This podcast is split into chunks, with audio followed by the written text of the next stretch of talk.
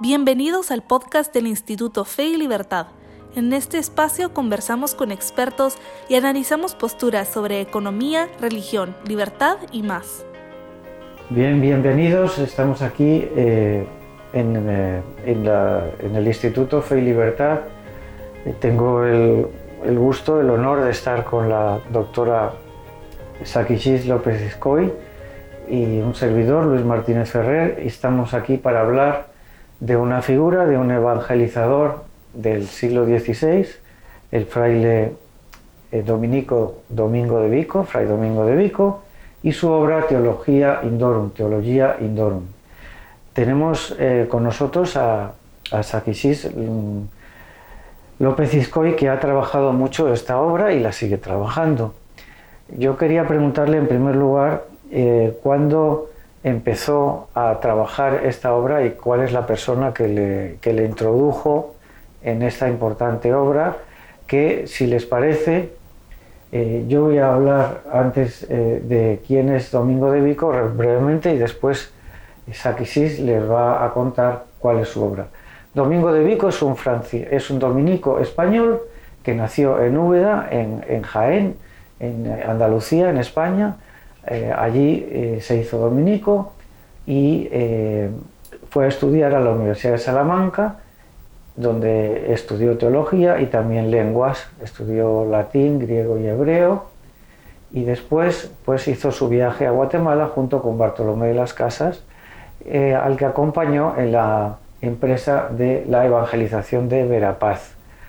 Allí Domingo de Vico conoció muchos pueblos indígenas distintos y conoció a muchas lenguas, es casi lo más conocido de él, y, pero esto quizá nos hablará más Saquisis y eh, por fin en 1555, no recuerdo bien si es 55, esos años.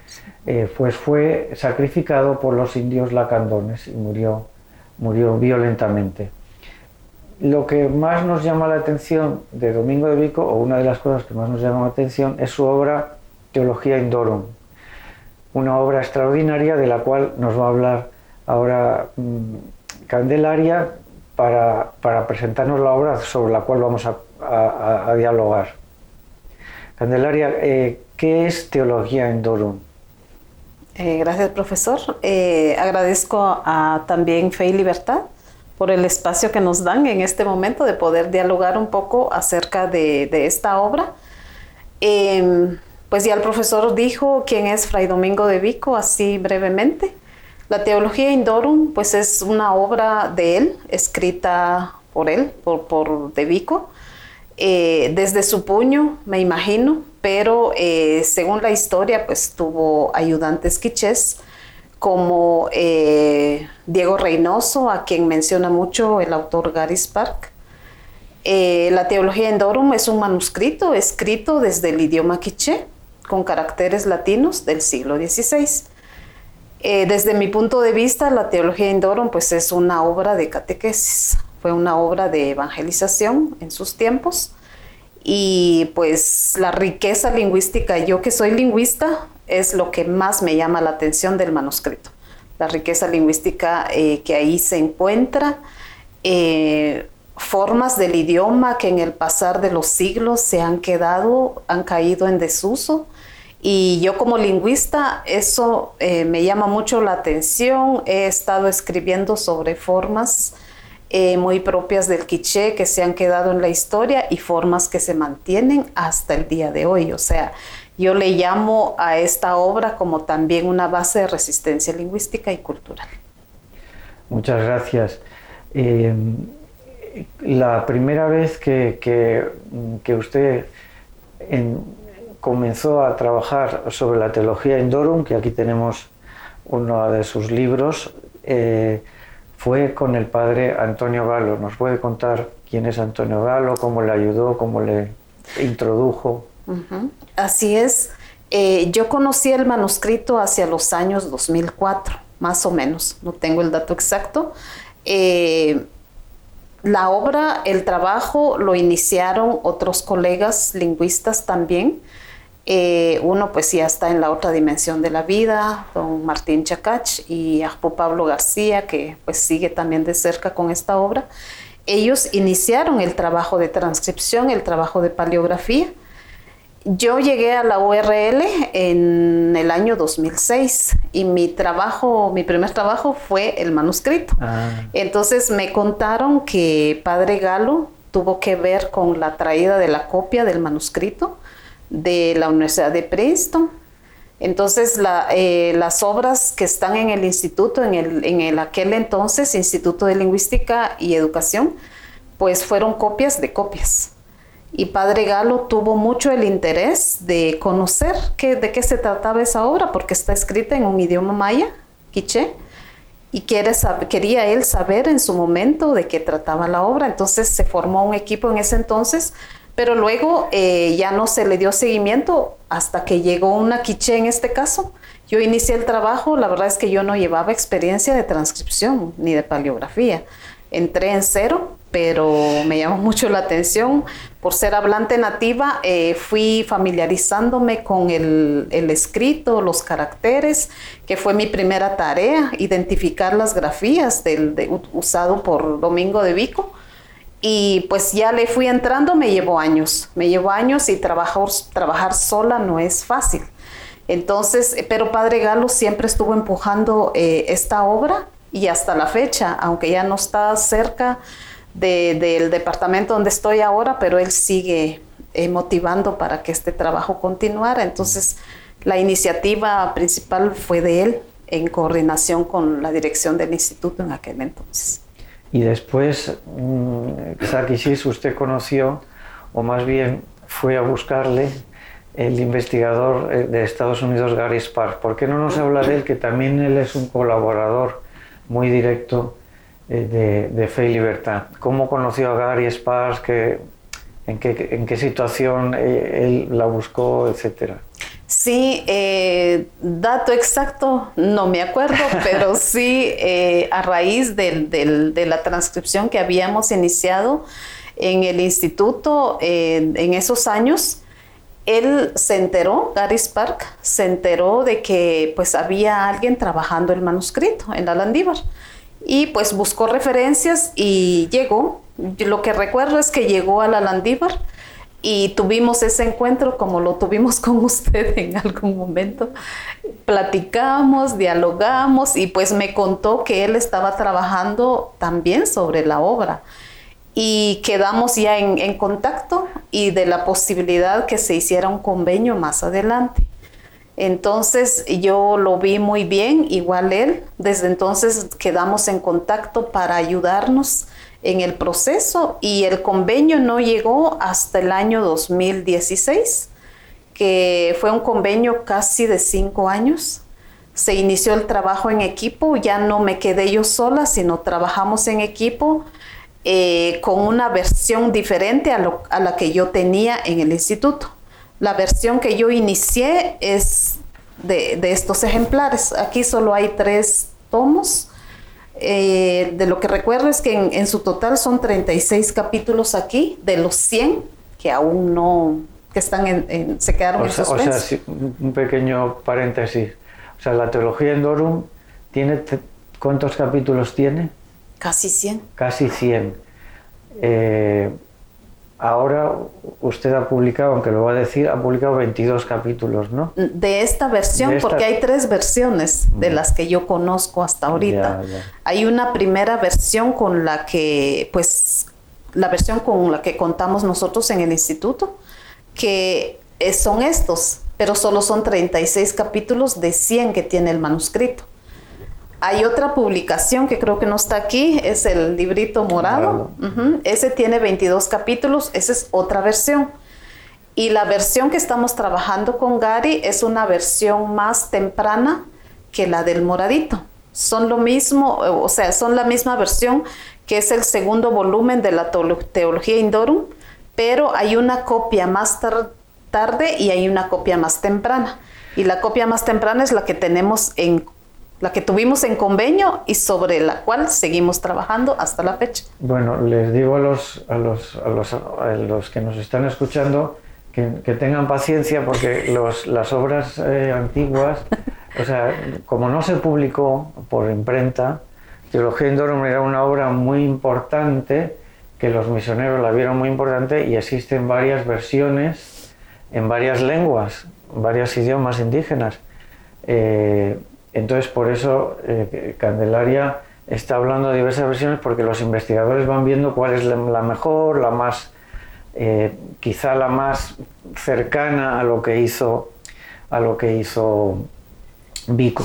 Pero yo quería preguntarle, eh, este paso de trabajar sola a trabajar con un equipo, ¿en qué se benefició usted en su trabajo y en qué se beneficiaron ellos al tener una nativa quiché eh, en el equipo? Sí. cuando yo estuve sola, pues habían cosas, por ejemplo, la cuestión teológica, quizás la filosófica del manuscrito, pues yo lo dejé por un lado porque mi interés era más la lingüística y la lingüística descriptiva, que ha sido mi campo de trabajo en todos estos años. Cuando ya nos encontramos en equipo, pues nos complementamos las disciplinas yo como nativa hablante, yo creo que caí, caí enhorabuena con, el equipo porque era necesario tener hablantes en el equipo. Porque eh, pues ver el idioma o entender el idioma, entender contextos del idioma, no es lo mismo para un nativo, una nativa, y que para alguien que solo ha aprendido el idioma. Y no, eh, no descarto que Gary habla bien el quiché o sea, el equipo, puedo mencionar, está Gary, está Frauca, ella es una colega alemana, está Sergio Romero, él es eh, guatemalteco, con nacional, pero pues está más en el extranjero. Entonces, nosotros los cuatro nos, nos complementamos bastante y eso hizo que el trabajo no saliera pronto, sino se extendió más porque en nuestras reuniones, que eran una vez al año, una vez aquí en Guatemala, otra vez eh, nos reunimos en Washington, las discusiones iban, pero para largo, discusiones muy ricas y entonces la opinión de cada uno, uno como teólogo, la otra como historiadora o como historiador o lingüista, antropólogo, o sea, todo eso y yo como pues como lingüista y hablante nativa, pues sí, nos enriquecimos mucho, entonces eso vino a beneficiarme y a enriquecerme a mí en mis conocimientos también y yo creo que el aporte mío para con ellos como nativa hablante también fue de mucho provecho. Entonces eh, la versión principal de la teología en Dorm es en quiché. Sí, mayormente quiché, según yo, porque eh, pues yo no he no he revisado del todo el manuscrito porque con estos primeros solo ahí llegué. Y yo he querido ir más allá con los otros capítulos, pero no he podido porque empecé a trabajar la otra versión, pero solo llegué con 22 capítulos. Y luego entramos con esta otra versión que también solo trabajé 25 capítulos. Entonces tengo que leer casi que el total de 100 capítulos como para darme cuenta eh, del, conocimiento o de las cuestiones profundas que hay en el manuscrito. Pero de lo que yo he visto en estos años de trabajo es que el manuscrito sí es quiché mayormente, pero también refleja el idioma cachiquel y el idioma tzutujil. Entonces, eso es una gran riqueza y por lo mismo es que no lo puede trabajar solo una persona, sino es mucho más rico trabajarlo en equipo porque los otros hablantes aportan mucho desde sus propios pensares y sentires en, sobre el trabajo. Entonces, eh, Fray Domingo de Vico, mm, ¿cómo es posible que llegara a dominar tantas lenguas y no solamente hablar, sino llegar al pensamiento quizá profundo, ¿no? De, porque usted, yo he leído la introducción que hace al, al otro libro que, digamos, coloquialmente llamamos el moradito, que es, es una fase posterior de estudio de Candelaria, ahí dice que, que, que Vico no simplemente dice las cosas con la otra lengua, sino que utiliza eh, el pensamiento, el pensamiento de, de los indígenas quichés, de los, de los otros grupos indígenas, ¿Cómo se explica usted que una persona, porque realmente si las cuentas no nos salen mal, fueron, no llegan a 15 años o 10 años de, trabajo. De trabajo aquí. ¿Cómo es posible que esta persona pudiera dominar no solamente la lengua, sino la mentalidad de, de los indígenas? ¿Cómo es posible? Realmente eh, el fraile es, es admirable, es admirable porque según, o sea, leer este manuscrito y saber que lo escribió un fraile, cómo aprendió tantos idiomas, pero es lo que cuenta la historia, que aprendió hasta siete idiomas. Eh, entre estos, pues el, el quiché, el cachiqué, el istujil, que se parecen mucho, el cachí son del mismo grupo quiché, pero pues tienen sus variaciones. Pero luego aprendió más idiomas, según eh, la historia. Yo pienso que él tenía esa, o sea, vino con una misión y pienso que traía ese, ese gozo de encontrarse, no sé, de encontrarse con, otro mundo, pero al encontrarse acá en, estas tierras, pues lo, con lo primero que se encontró fue la barrera del idioma. Y pues él, como español, venía hablando su idioma, ¿verdad? Nativo.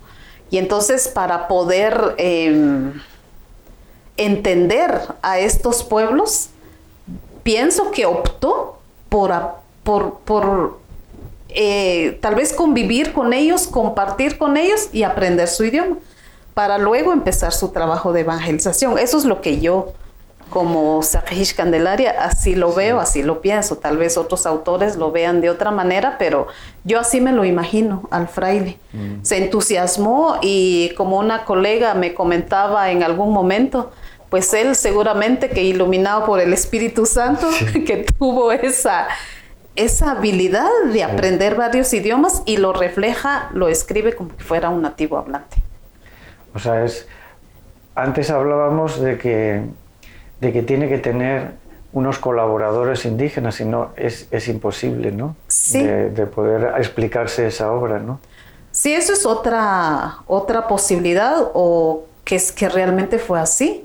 Yo pienso que tuvo eh, apoyo de hablantes quichés, lo que le decía que Gary eh, menciona mucho a Diego Reynoso, que pues según él fue como el ayudante principal de, Domingo de Vico. Que era un quiché. Era un quiché. Y, yo pienso que sí, porque pues de alguna manera tuvo que ayudarse de, de hablantes quichés para poder entender la cultura, entender aspectos del idioma pienso que sí, así fue. Y la última pregunta que yo quería hacerle, que es la más difícil, es eh, usted en, el, en la introducción a, la segunda fase de su investigación, habla muy, muy claramente de que, de que tiene dos mundos, él, él tiene dos mundos cuando explica y que usted dice que les explica a los indígenas la religión en sus propias mm, en sus propias estructuras mentales, con su propia manera de decir.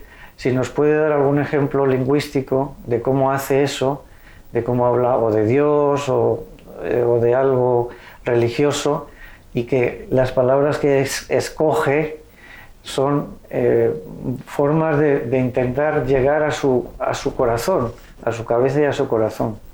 Sí, eh, también pues esta forma de, eso que digo en el, en el librito, pues es lo que yo, lo que yo veo, lo que yo siento de este manuscrito. Cuando lo leo, pues sí, obviamente lo que estoy leyendo es pensamiento cristiano. Pero si yo quiero ir un poco más allá, también me encuentro con pensamiento maya.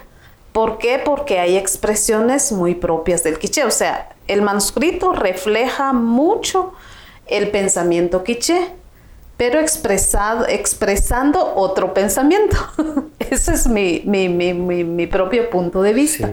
Entonces, eh, en algunas partes, eh, por ejemplo, pues él usa mucho, cuando habla de Dios, lo complementa con la palabra nimahau que, traducido al quiché, pues diría gran señor, Dios, gran señor. pero luego en otras partes del manuscrito usa las formas eh, cajolom, que son las formas actualmente que se usan para referirnos a la divinidad y no necesariamente pues la palabra Dios. Yo, yo discuto eso que, que no, Dios como tal, la palabra Dios, no tiene su traducción. Y actualmente en los discursos o en las ceremonias eh, de, las comunidades se maneja mucho Dios porque pues como hay un, se dio ese encuentro y entonces eh, también se conoció del Dios cristiano, entonces ya usan también Dios cuando se están orando, cuando la gente está orando, invoca mucho la palabra Dios, pero en complemento con Ahau o Shel Dios, en, las ceremonias eh, muy propias, em, las celebraciones muy propias, se usa más Akolbitol, Alom Cajolom. Entonces esas formas las uso Vico. Pero entonces eh, eh, es análisis muy, muy propio mío. yo digo, bueno, él pues usó estas formas como para que la gente también entendiera que él se está refiriendo también a este Dios que él conoce y que ellos supieran que podría ser el mismo Dios. Pero es lo que yo discuto que no, o sea, no necesariamente sea el Dios cristiano, sino la forma de ver de las comunidades a esta divinidad y que lo le llaman con varios nombres. Yo diría, si me permite, que puedo aportar algo aquí sobre esto porque como usted decía, es, es, muy, es muy interesante y, y también eh, distintas perspectivas, ¿no?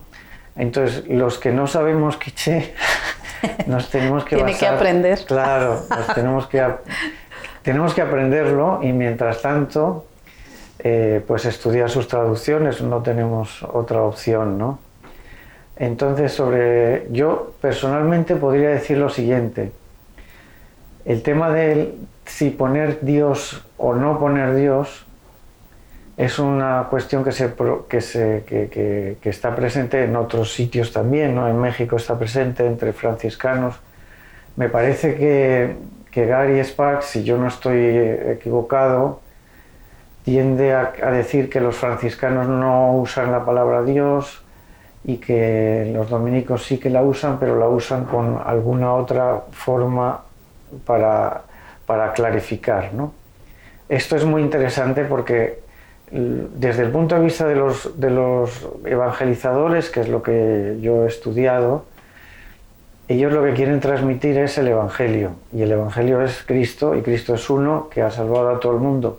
Y ha salvado a ellos. Y, y ellos no son sus los que poseen sus almas, sino que son servidores de, una voluntad de Dios. Ellos son mensajeros transmisores. Y tienen que, que, presentar ese Dios que es el único a su cultura para que ellos lo entiendan. Entonces hay un, hay, y eso no es fácil y por supuesto lo primero es saber su lengua, pero después de ese primer paso hay que decir, yo cómo les explico esto que ellos tienen o no tienen, tienen religiosidad o no tienen religiosidad. Yo pienso que Domingo de Vico es como otros misioneros, es uno que tiende puentes. O sea, no es que eh, destruya lo que tiene delante, sino más bien lo planifica. O sea, la, la, ecuación no sería falso, verdadero, eh, inútil, eh, sino la ecuación sería imperfecto, perfecto, eh, imperfecto, plenitud. O sea, hay algunas frases de los primeros capítulos que ustedes ya las han traducido, donde le dice Vico a los indígenas, ese Dios es el que yo, el, el, formador, el engendrador, que me parece que son esas palabras que ha usado. Son otras, pero sí van... Van en el generador, formador. Eh, este es el Dios que os estamos predicando. Entonces, como diciendo, este Dios que vosotros conocéis solo parcialmente, pero es el verdadero, o sea que yo te estoy, te estoy ayudando a dar plenitud a lo que tú ya conoces. O sea, no eres simplemente uno que, que adora ídolos y que no tiene nada positivo en tu religión, sino que tienes muchas cosas positivas. Hay algunas frases muy fuertes de, de, Vico en esta parte, ¿no? Ya el tema de poner o no la palabra Dios, yo pienso que depende un poco de la estrategia del misionero, de lo que piense que se va a entender o no. Por ejemplo, los franciscanos en México hablan de Dios Teotl. O sea, no Dios solo ni Teotl solo, porque Teotl son, cualquiera de sus dioses es un Teotl. Pero si pones Dios Teotl ya es solo uno. Pero eligen eso. Otras veces un franciscano que dice, ese Dios, aquel por quien se vive, que se llama Ipalnemowani en náhuatl, ese es Dios, el Dios nuestro Señor. O sea, es el mismo. O sea, es lo mismo que nosotros, nosotros ya cristianos, no todos podemos conocer igual a Dios. Hay, los santos lo conocen más, nosotros lo conocemos menos, pero es el mismo. Los niños conocen a Dios, los mayores conocen a Dios, cada uno a su nivel. Nadie conoce a Dios en plenitud, nadie, incluso entre los bautizados. Pues no digamos en, los no bautizados, pero Vico pertenece a una corriente, es mi interpretación, y usted le conoce más, y Gary le conoce infinitamente más, pero mi interpretación es que Domingo de Vico es un inclusivo. Domingo de Vico eh, piensa que tienen aspectos perfectamente conciliables, que no son plenos. Y la, lengua es la única forma de, aclararnos de si esto es verdad o no. O sea, yo no sé si, si esto que yo digo eh, por, el lenguaje se puede decir no, no es verdadero o sí es verdadero, se podría ver, habría que ver. ¿Usted qué opina? Bueno, eh, pues es un poco complicado, pero pues tampoco eh, se trata de, polemizar tanto esto, sino em, yo sé, o sea, yo como Maya Quiche, yo nací en un hogar católico. Y yo, o sea, yo soy católica y practico la religión católica. Pero mis antepasados, mis abuelos y todo tenían sus prácticas propias en, las comunidades. Y cuando digo yo, no es que ellos no sepan de Dios, sino siempre han tenido su espiritualidad los pueblos indígenas, pero lo, lo practican desde sus propias maneras de ver el mundo. Entonces, algo muy, muy eh, particular de la cosmovisión maya es que todo para todo tiene vida. Y el hecho de que yo sea católica no significa que yo deje a un lado mi práctica espiritual maya.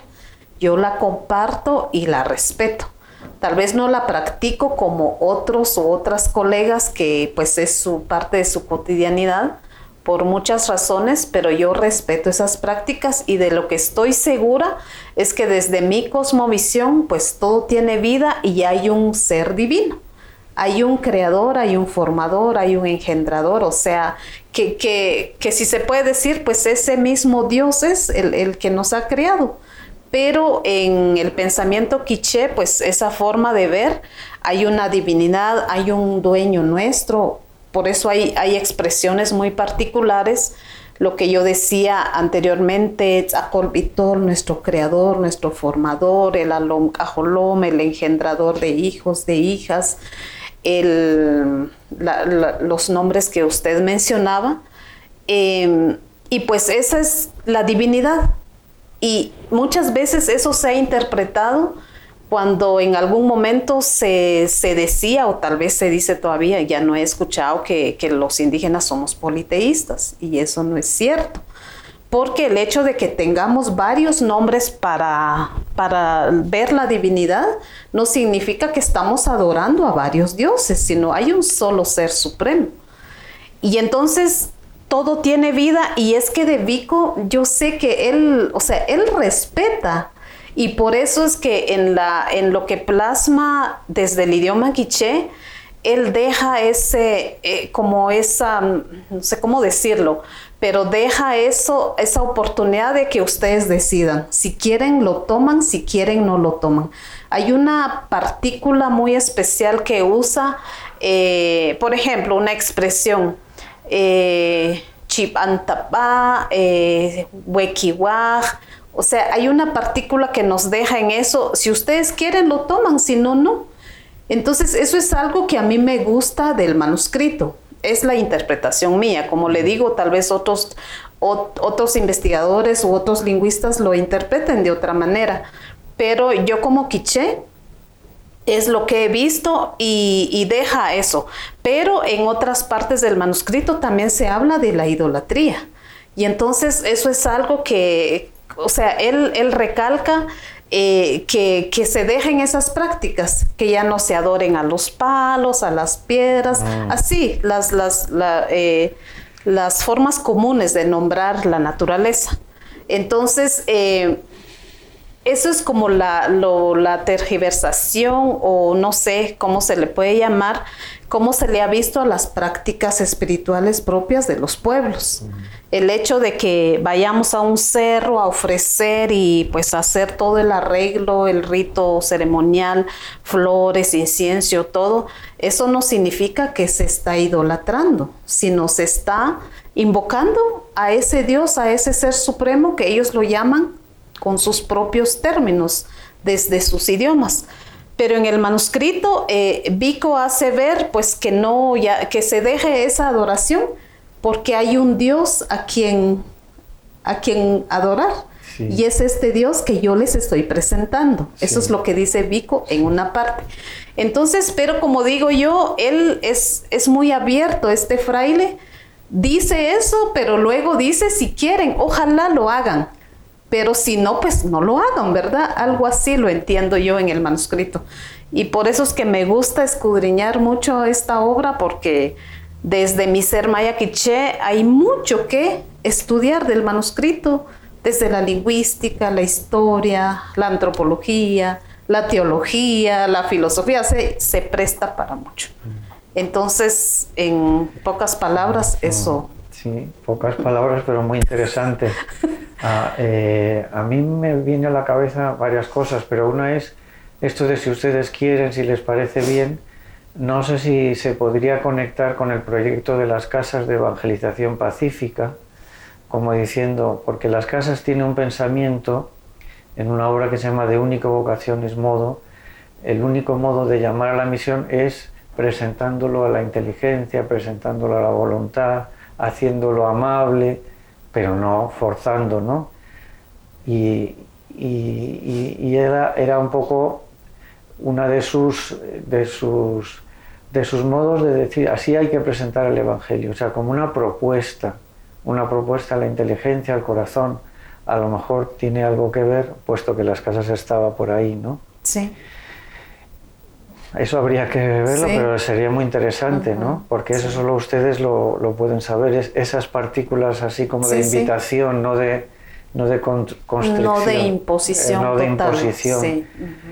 Y luego yo, pero claro, esto lo, lo, hablo desde la teología, ¿no?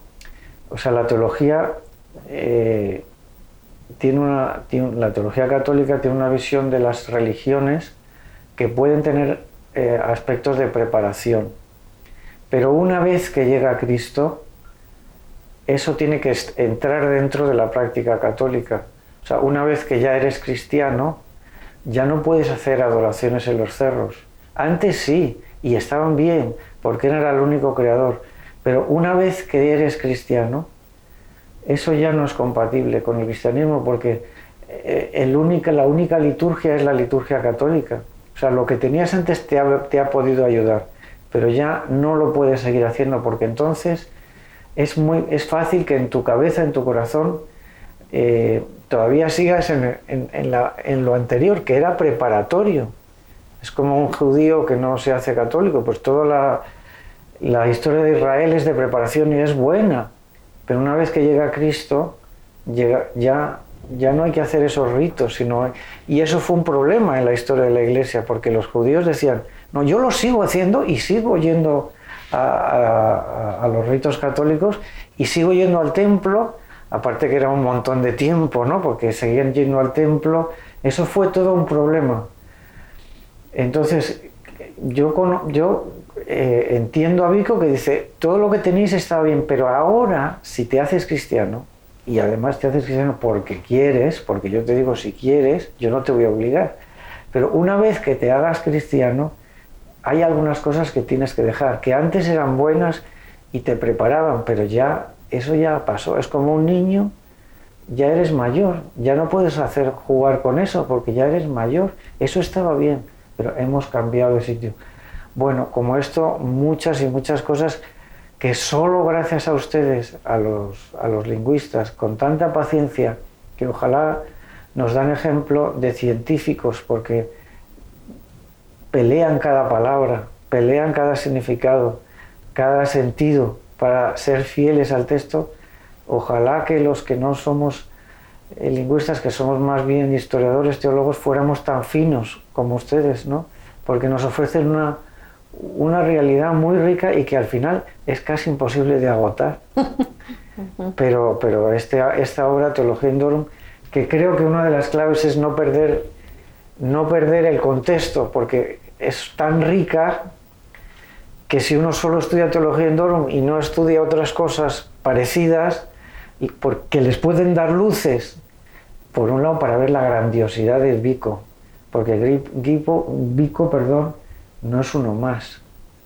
Eh, nos, todos nos estamos dando cuenta que Vico tiene un, es de otra liga, es de una liga más alta, ¿no?